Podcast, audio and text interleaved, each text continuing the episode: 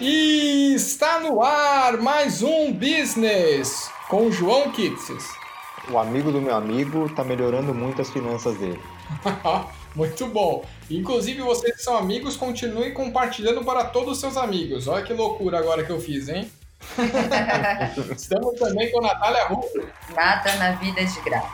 E aí, mais uma vez, aqui no nosso quinto episódio, eles estão chegando longe com a gente Luiz Abdo. Fala galera, meu maior sonho é a liberdade financeira. Olha. Ó, que bonito, hein? Dá pra colocar isso daí na placa do caminhão. É, dá, dá, pra, dá pra ser uma frase Star Wars. Sim. É o nome do meu caminhão, liberdade financeira. E mais uma vez voltando também, Henrique Chan. Se você chegou até aqui, me segue lá, arroba PF do Chan. Muito bom. É, o cara tá tentando monetizar em cima desse Instagram, aí, né? a gente tá percebendo. É, gerar, gerar rendas, é o que a gente vai falar Sim, hoje. Exatamente. Hoje o episódio é aquele para você que já teoricamente ouviu tudo, tá no esquema, tá voando nas finanças e agora vamos começar a investir, vamos fazer o dinheiro trabalhar para você. Mas antes da gente começar, vocês já sabem aqueles recadinhos antes do início da pauta, que é o seguinte, né, Beludo? Se você gosta do nosso trabalho, vai lá no, no iTunes ou no Apple Podcast, onde no seu agregador, dá cinco estrelas pra gente, compartilha com os amigos, mostra para todo mundo. Esses episódios dessa série de finanças são muito bons para isso, que eles são mais curtos. Então, é um ótimo começo para quem não conhece podcast ou para quem não conhece a gente. É, e também comenta, fala pra gente se você está gostando. Vai lá no nosso Instagram, businesspodcast. Business se escreve um pouquinho diferente, você já deve ter aprendido agora. B-U-Z-Z-I-N-E-S-S. E para você que nunca ouviu o podcast, está caindo aqui pela primeira vez, alguém te indicou, você caiu aqui de paraquedas, Primeiramente, seja bem-vindo ao Business. Nós somos o podcast que fala o que você precisa saber para sair da colmeia com novas ideias e novas discussões e agora um pouquinho mais rico. Então vamos aprender como é que vai fazer isso logo depois da nossa vinheta. Vai lá, editor!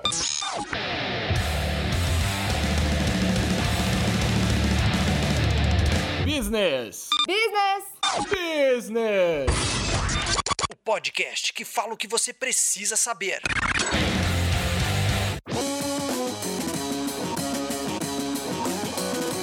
Bom, então vamos lá. A gente está com aquele amigo do João aí que está ouvindo todos os programas. Ele já ouviu o último, ele já separou lá os custos fixos, dos variáveis, enfim, tudo. E aí, Chão, o que ele faz agora? Cara, agora é a hora da gente falar que a gente vai falar de problema bom. Por quê? Opa. Ah, eu gosto. Porque agora a gente já consegue saber que esse amigo do amigo do amigo do João sabe quanto é o custo de vida dele. Porque sabendo o custo de vida, a gente vai. Vamos, pega, imagina que a gente está com pente aqui, hein? Eu sou um super desenhista. Eu quero fazer com que todo ouvinte aí possa ter uma, um desenho com a habilidade de desenho que eu tenho, que é desenhar uma escada. E aí eu quero que essa escada tenha três ou quatro degraus no máximo aí. Primeiro degrau que a gente vai colocar ali Aí a gente vai, pô, legal. Já sei meu custo de vida. A minha, o meu, meu primeiro degrau é a reserva de emergência. O que, que significa isso? Poxa, com o custo de vida, eu consigo saber quantos meses eu consigo durar para manter o meu custo de vida. Pode ser uma vez, pode ser três vezes, pode ser cinco vezes, seis vezes, doze vezes. Entende melhor, assim, como o seu custo de vida, se você tem um trabalho que você é SLT, se você é profissional liberal, se você tem dependente, é, pet, planta é dependente, tá? Tem que colocar isso na conta. É,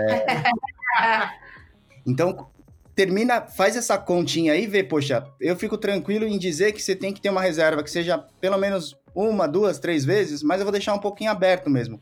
Por um amigo do João, eu diria que três vezes é o mínimo e seis vezes seria o ideal, né? Então aí ele teria que ter seis vezes o ideal. Volta lá para a escada. Beleza. Só que eu não preciso construir essa escada degrau por degrau. Eu posso construir uma parte do primeiro degrau, que é a reserva de emergência, e construindo junto outros dois degraus, né? Que eu quero dizer com isso. O, o, segundo degrau é a reserva de oportunidade e o terceiro degrau é a reserva de aposentadoria. Pronto, desenhei. Olha que brilhante. Vamos explicar esse desenho aqui melhor? Vamos nessa. Então a reserva de emergência, a gente tem o quê, né? É aquela que a gente vai precisar de uma liquidez, né? Então, imagina lá o amigo do amigo do João, ele tá aí todo as aglomerações sociais voltaram, ele foi para o final de semana aí num, num, numa festa. O dia seguinte ele tá o quê? Ressaca. De ressaca. Total. Sim, Total, total, total, total. E aí, ele fez o quê? Ele pegou lá e deixou lá na, na cabeceira do quarto aquela garrafinha de água. Porra, beleza. Acabou com aquela água, ficou com sede de novo. Ressaca, dor de cabeça, foi até a cozinha, bebeu a água inteira do filtro, acabou a água. Ficou com sede ainda. Agora ele tem que ir até o mercado comprar água mineral pra matar essa sede. Ah, essa tá braba, hein? Ah, meu amigo, nessas horas toma até da privada. Essa, esse é o intuito desse primeiro degrau, que ele, te, que ele te proteja, te dê segurança e ele te dê essa liquidez, né? Esse acesso rápido ao uso do dinheiro. Então, qualquer imprevisto, qualquer necessidade de uso, esse primeiro degrau ele vai te blindar, ele vai te proporcionar segurança e vai te proporcionar essa facilidade do uso do dinheiro. Anotou aí, João? Ah, Tá aí um bom exemplo. Então, é a reserva de emergência é aquela reserva que você tem para não ter que tomar água da privada, é isso? Boa. Eu resumi bem. Maravilha. Agora vamos, se- vamos seguir para o segundo degrau. Quando a gente te- construiu uma grande parte, já, ele já ficou fixo ali, ele não está com acabamento. Esse primeiro degrau não está com acabamento. A gente pode seguir. Vamos para o segundo degrau, que é a reserva de oportunidade. E o que, que eu quero dizer oportunidade? É a oportunidade que você tem é, para realizar o que você deseja. Lembra que eu falei de problema bom? Tá aí. Se eu quero ter uma oportunidade de fazer uma viagem, se eu quero ter a oportunidade de consumir algo, comprar algo, se eu quero ter a oportunidade de proporcionar algo para um, o meu companheiro, companheira, para os meus pais, enfim, aí a gente vai conseguir entender essa caixinha, ela tem essa finalidade. E aí a gente, beleza, vamos lá, vamos somando, vamos devagar, e a gente não pode esquecer do que, né? Lá da frente, lá do meu eu futuro, que eu comentei nos episódios anteriores. Esse eu futuro é o que eu digo da questão da aposentadoria. E aí eu vou construir esse terceiro degrau, que é a reserva de aposentadoria, e aí a gente consegue somar, né? Então eu tenho reserva de emergência, reserva de oportunidade e reserva de aposentadoria. Eu fiquei com uma dúvida aqui. É, quando que eu gasto a minha reserva de emergência? Quando que eu tiro? Então, vamos lá. O, o amigo do João, ele é, conseguiu organizar as finanças deles, colocou tudo numa Falando o caixa. nome dele na terceira pessoa, o amigo do João. Você viu que ele tá se entregando Um amigo meu, ele conseguiu organizar as finanças, separou o custo, é, é, fez a categoria, começou a gastar menos, 50% no máximo em custo fixo, 30% no máximo em custo variável e organizou a vida dele. Agora ele começou a guardar dinheiro e guardou a reserva de emergência. Quando que ele usa essa reserva de emergência? Para que, que ela serve, assim, é, um exemplo prático? Porque é muito bonito a gente conseguiu juntar, mas em que situação a gente utilizaria ela? É, a reserva de emergência, ela serve para tem dois caminhos aí. Uma questão de imprevisto. Então, vamos lá. Às vezes um problema de saúde, às vezes um problema de, de ter uma renda afetada num, num, num- num curto espaço de tempo. Uma pandemia, né? Exatamente. Imagina quem não tem reserva de emergência, o quanto que tá fazendo falta para essa para todo mundo aí que, que, não, que não, não se preocupou com isso. E aí tem uma outra questão que às vezes, sei lá, tem uma boa oportunidade, é, tem uma promoção lá no delivery de vários hambúrgueres, aí você compra e estoca, poxa, é uma oportunidade de usar reserva para esse tipo de, de situação. né? Então, tem tanto da ótica de imprevisto, quanto da ótica de um- alguma coisa diferente dentro do, do mês vigente. Beleza. Agora que a gente definiu essa escada aí, já, já colocou é, um, um pouquinho de acabamento, já tem pelo menos uma estrutura, agora é legal pensar como fazer isso, né? E aí acho que o Abdo vai poder ter bastante profundidade para tratar esse assunto aí, certo? Vamos, ver o quanto profundo você tá querendo aí, né, Chan? Mas a, a- o- eu acho que eu tenho uma experiência legal para justamente que eu tra venho trabalhando nos últimos anos e, e venho participando de vários projetos atualmente, né? É, mas antes de a gente começar a falar exatamente o que, o que fazer, né? é, quando você fala é, botar na prática como investir, como fazer os investimentos de maneira estruturada, né? Eu acho que é muito interessante as pessoas começarem a entender que existem outras opções além de banco, né, para você fazer esses esses investimentos, né? Mas o que outras opções ele teria? Porque sempre todo mundo pensa em, em, em né, dinheiro, já geralmente tem alguma coisa relacionada a banco, né? Só que tem uma outra, um outro, uma outra galerinha, umas outros tipos de empresa que estão ganhando muita força, né? É, nesses últimos anos, que são as corretoras de valores, né? As corretoras de valores, elas são, é, é, são empresas, né, de, que fazem intermediação financeira, né, com o mercado e com outras, e que elas podem estar associadas a um banco, banco ou não. Ou seja, os bancos, né, o laranja, o vermelho, o, o, eles têm também, eles têm as corretoras deles, né? Mas existem também corretoras independentes. Mas eu acho que antes de a gente começar a falar quais corretoras, né, e como ela funciona, né, por, é, o, o que ela pode te oferecer, eu acho legal falar, fazer essa diferença entre um banco, né, um banco de varejo, tá, e uma corretora de valores, tá, também para o mercado de varejo. É, porque é bom entender os objetivos das duas, das duas instituições. Por quê? Porque quando você entende os objetivos dela, fica muito mais claro o, o qual que é o portfólio de produtos que elas, que elas oferecem e como faz sentido com os objetivos dela. Né? Por exemplo, qual que é o objetivo de um banco? Tá? O objetivo de um banco é captar recursos né, por um custo, custo baixo, né, por juros baixos, e emprestar esse dinheiro por juros altos. Eu até já falei isso em, em, em episódios passados, isso chama de spread bancário, tá? Sim, é... O segundo episódio, para ser mais claro, você não entendeu isso, volta lá e ouve. Exatamente.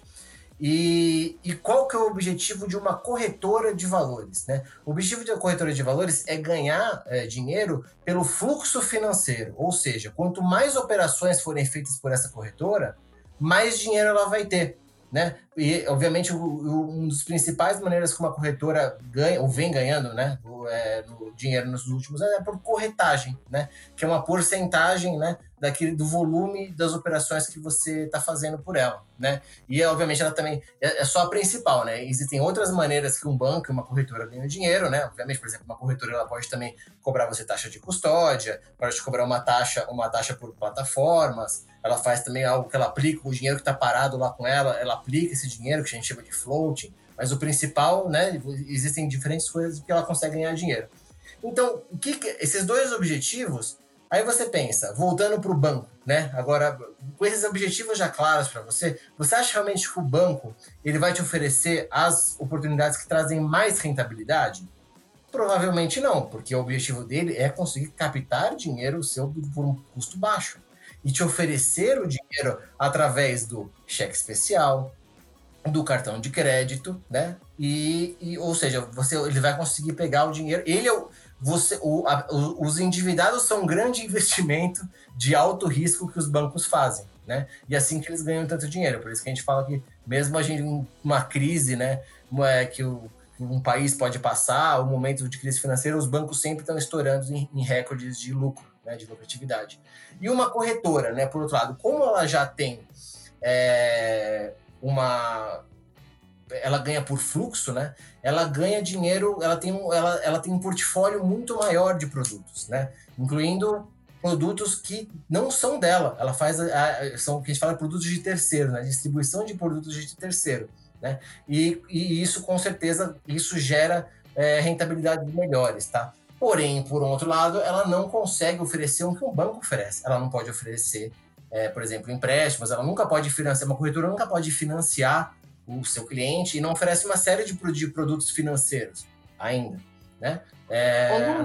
Ô, uma dúvida, por exemplo, você acha que existe até um, um estágio, então, por exemplo, é, primeiro é importante, sei lá, você tá muito bem no banco pra, e depois a maturidade de você ir para uma corretora, sabe assim, qual, existe uma jornada, tipo, de que momento você procura uma corretora? Porque imagina a corretora um supermercado.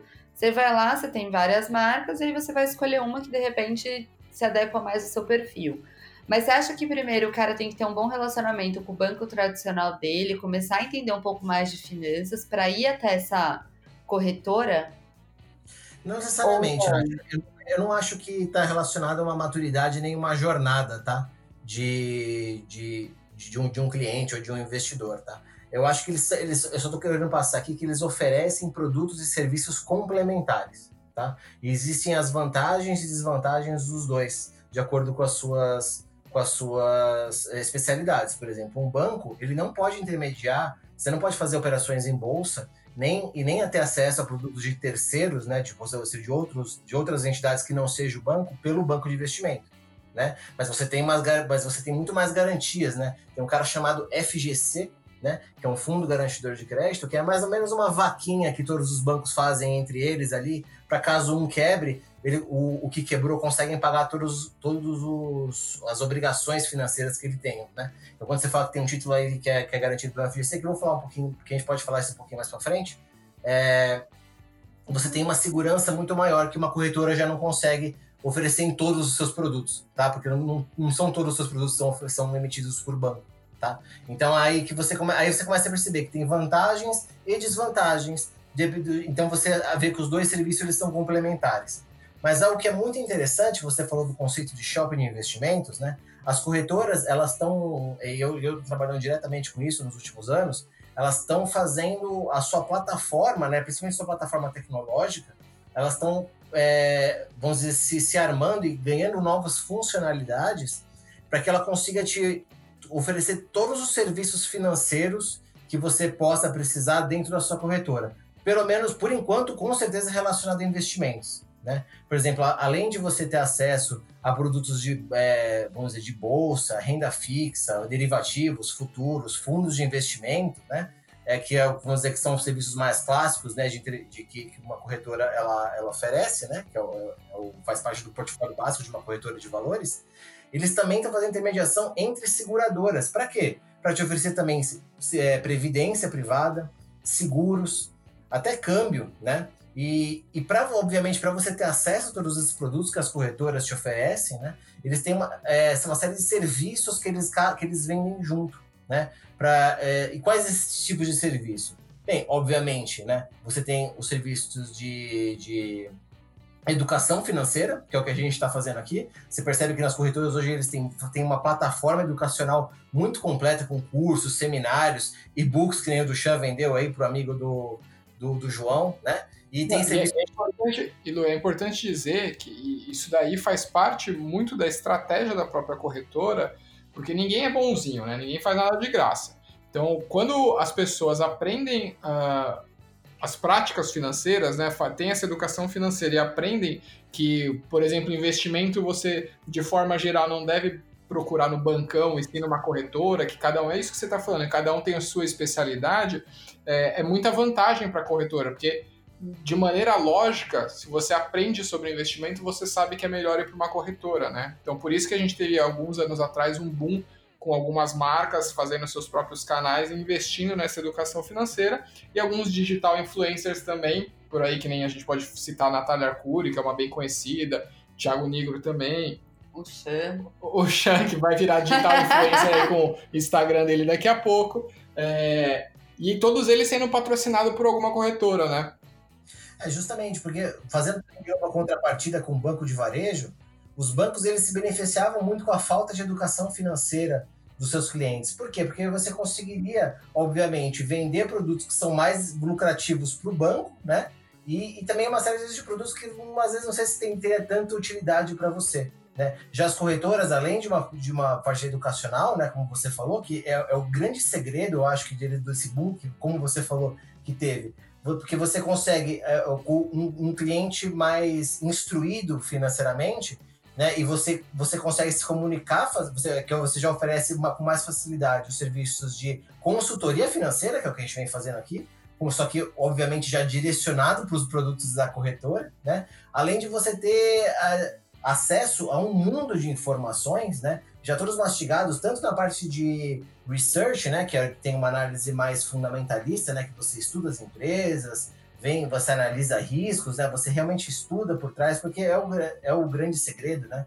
De, de você dar bem em investimentos é estudando, e até análises mais que a gente chama de gráficas, né? Ou técnicas, que você fala sobre, é, são mais simulações, gráficos, cálculos, não precisa entrar muito no detalhe, mas as corretoras elas oferecem tudo isso essa gama de serviços e produtos, né? Justamente para que você consiga se desenvolver melhor e, e, consumir mais produtos delas. Lembra de como é que ela ganha dinheiro? Ela ganha por fluxo. Então, quanto mais você sabe, mais você consome E você tem e você consegue consumir tudo por ali, por uma única, é, por um único canal.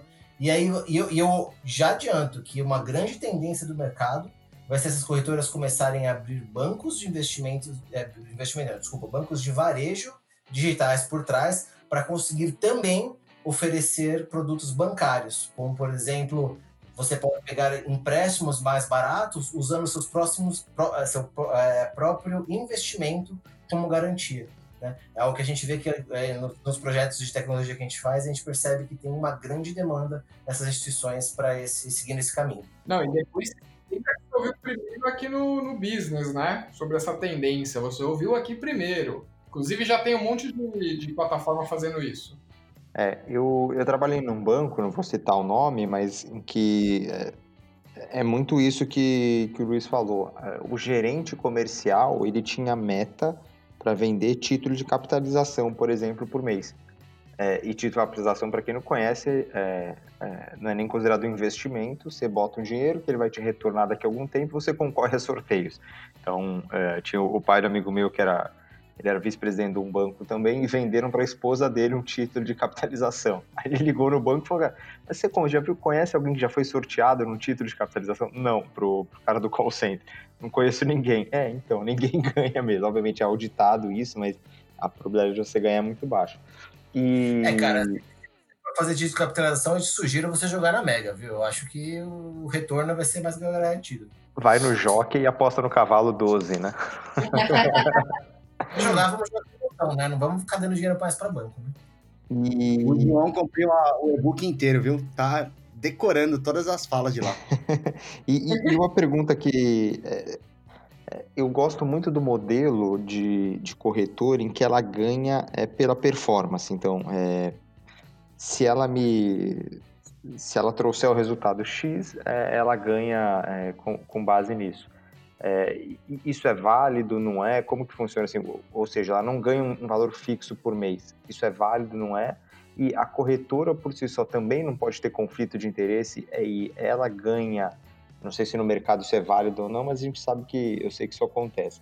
Ela ganha é, um, um rebate por te indicar determinado papel? Então, cara, explicando, é, o que você está falando aí de ganhar por performance é, é justamente uma taxa de performance, tá?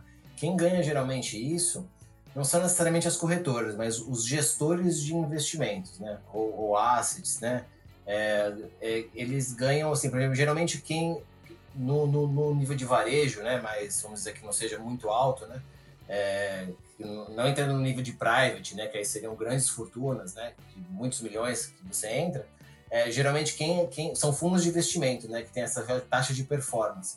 Geralmente, seu fundo de investimento ele tem uma rentabilidade maior de, se não me engano, às vezes 20%. Isso varia, tá? De fundo para fundo, de gestor para gestor. Mas se vamos dizer um caso hipotético que é bem comum, se ele tem uma performance acima de 20%, você paga além da taxa de administração, que é já padrão do fundo, você paga uma taxa a mais para compensar essa. para você remunerar né, o, o, o, gestor daquele fundo, né? Porque ele conseguiu fazer escolhas muito boas, né? Conseguiu hoje, ainda mais com o nível de juros que está hoje, né? Parte de 3%, 3% é, você conseguir algo, de, algo em torno de 20% ao ano é uma coisa. Assim, acho que o cara merece, né? Ser remunerado por isso. Então, mas não é exatamente a corretora que ganha esse, esse valor, tá? A não ser que a corretora ela faça, ofereça também o um serviço de gestão do seu patrimônio, tá? Entendi. Entendi. Gente, eu vou, vou fazer uma pergunta que acho que é a pergunta do povo, tá? É, a gente fala muito, o brasileiro, ele fala muito, né, quando fala de vida financeira em sonho, né? Você sempre tá juntando dinheiro, primeiro para pagar suas contas, depois para realizar algum sonho. É, quando a gente entra nessa parte de investimentos, eu tenho muitos amigos que são, assim, têm instrução, já ouviram falar de finanças, mas é difícil furar essa bolha de você sair de um banco tradicional, de você ter os seus investimentos numa poupança ou até mesmo na conta corrente, porque ele sempre tem essa percepção de que investir é algo que você tem que ter muita grana, né? E até você pergunta para eles, pô, mas o que é muita grana? E, é, e essa muita grana pode ser muito diferente para várias pessoas, né? Então eu queria saber um pouquinho, assim, vocês que são consultores e que têm experiência, acho que diárias com pessoas, Como que acontece essa virada de chave para o cara entender e começar a experimentar essas corretoras e aí começar a ter retorno? É algo que dá para ser imediato, para dar uma animada no cara e aí ele começar a entrar mais nesse mercado? Bom, acho que aí o, o Luiz aí foi bastante profundo aí com, com os trâmites do banco, a diferença para corretora.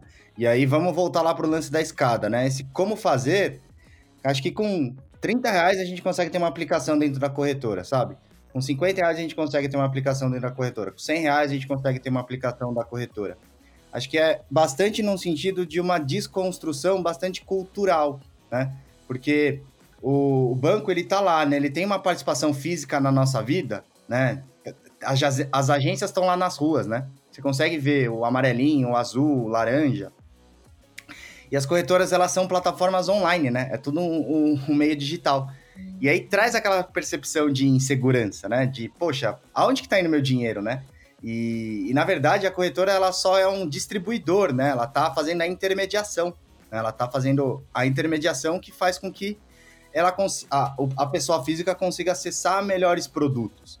Né? Então, além dessa questão cultural, é muito mais de uma desconstrução para a gente entender que a tecnologia, nesse caso, veio para ajudar a gente, né? De, de ter melhores produtos, com melhores ofertas, em situações muito, mais muito acessíveis. Como eu disse, né? Não precisa ser milionário, ter vários zeros na, na, na conta para ter acesso a algum tipo de investimento atualmente. Né? Então, veio realmente para quebrar essa barreira da instituição financeira que é o banco e trazer um outro player aí, um, um outra, uma outra outras instituições, né, outras plataformas que fazem com que a gente consiga né, é, é, ter, ter acesso a melhores produtos financeiros.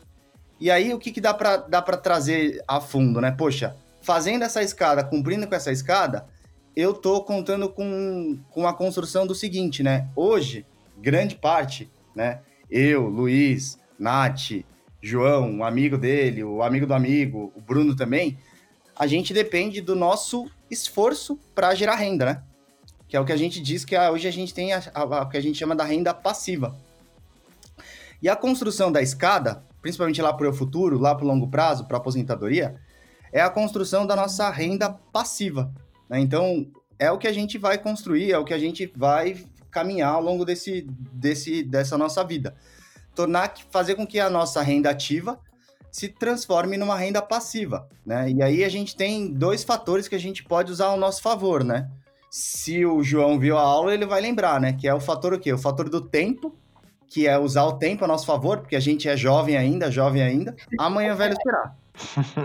e aí a gente tem tempo a nosso favor. E depois disso, com isso, com o fator tempo, a gente consegue usar o tal dos juros, né?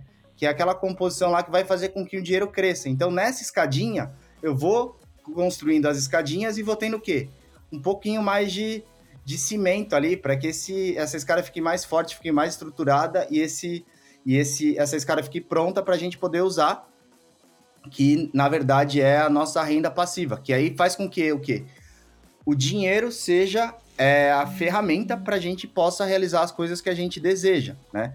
Que aí a gente consiga fazer isso de uma forma estruturada, pensando na, nessa construção da escada. Então acho que esse é o complemento, assim, esse é a, a dica desse podcast, desse episódio mesmo, né? Que a gente entenda que usar o dinheiro a nosso favor vai fazer com que a, a, nossa renda ativa se torne passiva e a gente consiga ter melhores escolhas financeiras. É, você pode dar exemplo para a gente, porque às vezes fica muito é, intangível o que, que é uma renda passiva.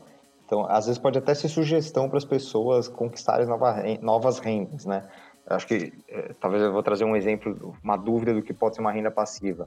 Você tem milhas acumuladas no seu cartão de crédito, você ir lá e vender suas milhas. Isso é uma renda passiva também ou só os dividendos das ações que você comprou? Não, exatamente. Eu acho que o conceito de renda ativa é aquela que eu consigo através do meu esforço, de um esforço de trabalho, né? Isso é uma renda ativa, ou seja, seu salário, é sua remuneração, né? É, a sua renda passiva é tudo aquilo que é decorrente a algum investimento que você faz em, alguma, em algum ativo. Né? É, pode ser tanto físico quanto algum investimento em, em ações, algum título. Né? É, um aluguel, por exemplo, dividendos. Né? essa parte de, talvez de milhas, assim, talvez, assim, é que ela não é muito bem uma renda, né? Você faz uma venda, né? De algo, de algo e a gente um... É, mesmo está vendendo algum direito seu, né? E você está pegando aquele dinheiro. Então, ele não chega a ser uma... É, é, é uma forma de você ganhar dinheiro, mas é uma renda recorrente que você vai ter todo mês, entendeu? É, é que eu quis trazer um exemplo de tenha é, várias fontes de renda para você gerar cada vez mais renda passiva para você, né? Então, você ter os dividendos das ações, você ter é, os dividendos de um, é, distribuição de, um fundo imobiliário e pensar em outras rendas também para ir complementando e cada vez você ter um colchão maior de investimento. Né? Exatamente. Eu, eu acho que um, um conceito, né, é, essa da renda passiva, para mim foi a grande sacada, né, que eu, que eu tive justamente quando eu trabalhei com, junto com o Chan, né, que a gente trabalhando de construção, eu comecei a trabalhar com construção financeira, né, o Chan já trabalhava um dia um tempo, é, a, a possibilidade realmente de fazer é, o dinheiro, poder usar o dinheiro como uma ferramenta como para alcançar aquilo que eu quero, né?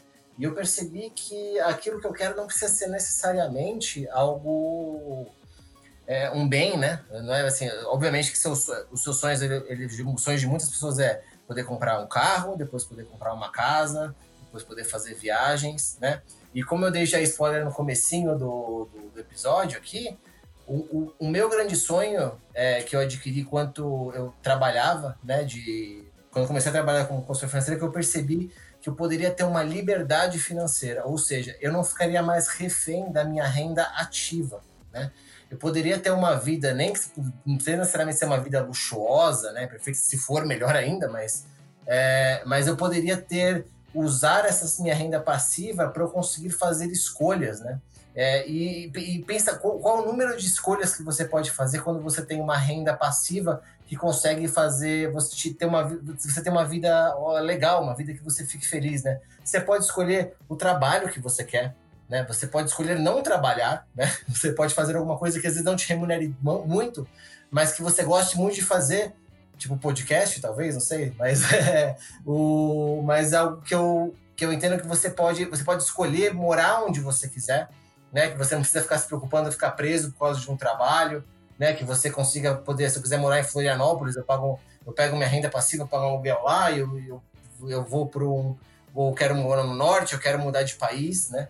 Ou, ou, e aquele negócio de você não você poder seguir, ter sua vida e poder acordar tranquilamente, entendeu? Você não tem aquele, aquele medo todo dia de ser mandado embora. Acontece alguma pandemia, acontece alguma coisa, você tá refém, né? Você tem aquele colchão, mas obviamente você só consegue chegar nisso quando a gente enche todos os baldinhos, né? Você pega todos os degraus que o que o Chan comentou, né? Eu falo que e esse para mim é o grande paz, é, é para mim é o grande bem que você pode alcançar através de fazer suas reservas, é justamente isso. Então acho que todo o sacrifício, toda a disciplina que você pode ter ao longo da sua vida, né? Você quanto antes você começar, mais fácil você consegue fazer, né? É, você, mais fácil não, né? Mas antes você consegue alcançar esse nível de ter uma independência financeira, eu acho que vale extremamente a pena a gente não ficar só se preocupando em ter gastos, em, ter, em consumir bens né, de consumo e, e, e, também poder desfrutar, desfrutar um pouco da vida e dessa liberdade, através de tendo dinheiro como parceiro, como ferramenta.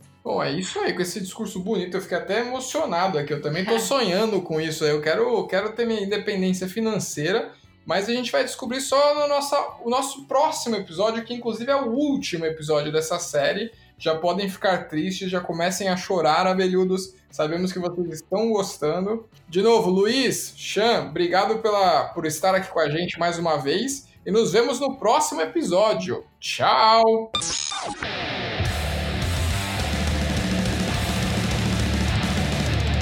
Business! Business! Business! Podcast que fala o que você precisa saber.